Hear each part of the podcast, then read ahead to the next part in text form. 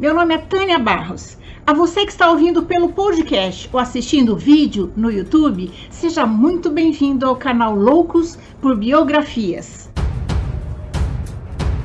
Juntos vamos conhecer a vida das pessoas mais interessantes, inteligentes e importantes da história.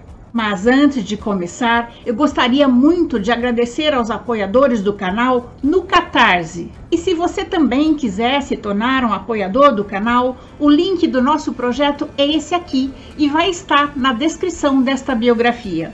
Agora vamos lá, senta que lá vem história.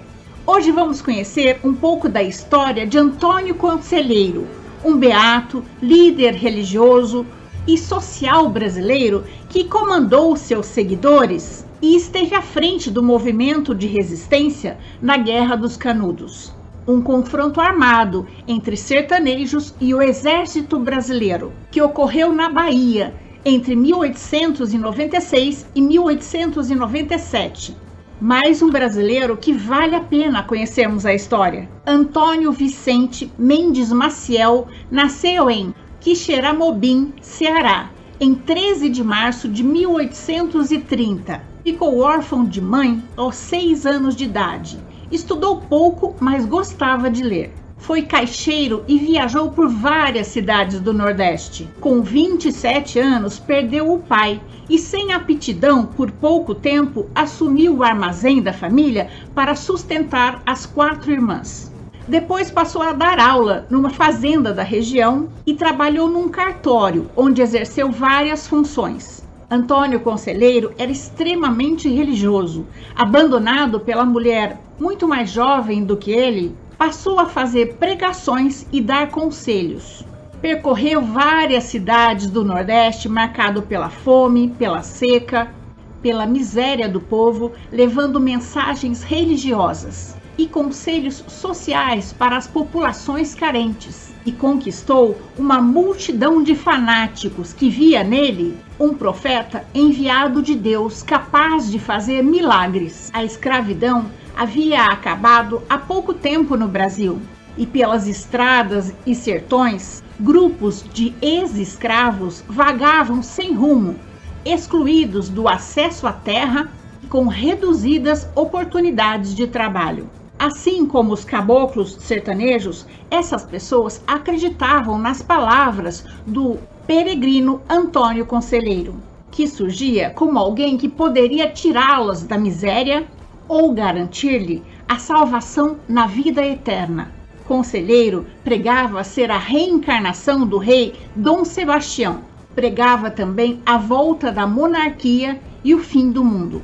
Dizia que só se salvaria quem estivesse com ele. Em 1874, Antônio Conselheiro e seus seguidores se instalaram na Bahia, perto da vila de Itapicuru de Cima, onde fundaram a primeira cidade santa, o Arraial de Bom Jesus. Antônio Conselheiro era considerado um fora da lei pelas autoridades nordestinas. E a igreja também não reconhecia em Conselheiro um profeta. Incomodado com a situação, o bispo da região distribuiu circular proibindo seus fiéis de assistirem suas pregações, que eram vistas como subversivas. Em 1887, o presidente da província tentou internar conselheiro num hospício de alienados no Rio de Janeiro, mas não conseguiu vaga Naquela época, os sertões do Nordeste se viam abandonados, sem maior influência de políticos. Castigados pela fome e pela seca, a maioria da população fugia para o Sudeste na esperança de melhores oportunidades de vida.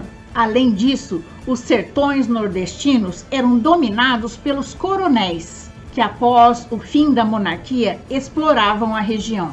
Em 1893, Antônio Conselheiro resolveu fundar, nas margens do rio Vaza Barris, uma comunidade no município baiano de Canudos. Com a chegada de Antônio Conselheiro, o local cresceu rapidamente e em poucos anos contava com 25 mil habitantes.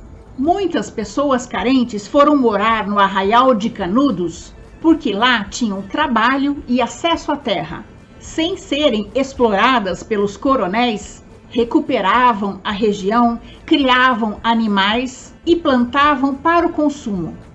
O governo, a igreja e os coronéis da região se incomodaram com o crescimento da nova cidade e a migração de pessoas para o local. Dessa maneira, construiu-se uma imagem ruim de Antônio Conselheiro, e uma guerra contra os habitantes do Arraial de Canudos acabou ganhando apoio da opinião pública. Dentro de Canudos, Antônio Conselheiro proibia qualquer consumo de bebida alcoólica, armas e casamento civil. Ele pretendia preparar os moradores de Belo Monte para a salvação após a morte. O arraial de Belo Monte ficou mais conhecido como Canudos devido a uma planta típica que crescia na região. Como a população de Belo Monte só crescia, isso começou a causar preocupação nos latifundiários, no clero e nas autoridades políticas. E Conselheiro foi chamado de monarquista e inimigo da República. A população de Canudos, depois de uma encomenda de Juazeiro que não chegou, ameaçou invadir a cidade. Foi quando, em 1893, o governo central autorizou os municípios a efetuar cobrança de impostos no interior. Antônio Conselheiro foi contra essa decisão e mandou que a população queimasse o edital. O governo de Juazeiro então notificou o presidente e a República mandou o exército para controlar os rebeldes. O conflito teve início em 1896, na então comunidade de Canudos, no interior da Bahia. Um grupo de aproximadamente 200 fiéis é perseguido pela polícia, que é derrotada. A perseguição continua e finalmente o grupo se instala em uma fazenda abandonada, às margens do rio Vaza Barris, a Guerra de Canudos começa quatro anos após a proclamação da República, durante o governo do presidente Floriano Peixoto, o famoso Marechal de Ferro. Entretanto, derrotar e acabar com Canudos não foi tão fácil como a República de Floriano Peixoto imaginava. Foram três tentativas mal sucedidas.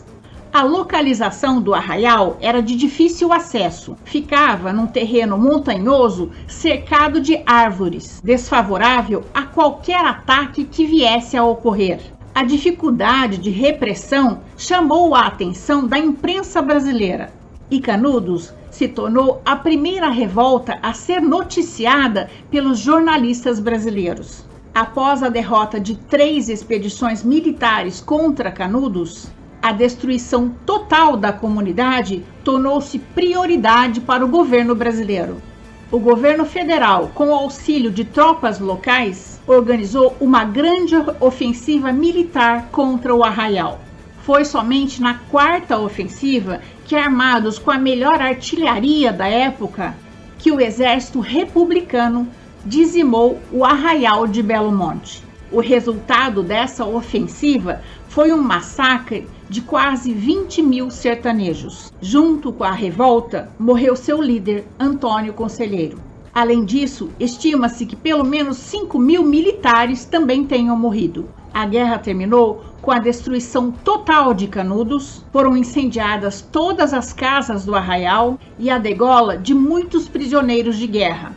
Inclusive, Antônio Conselheiro foi decapitado.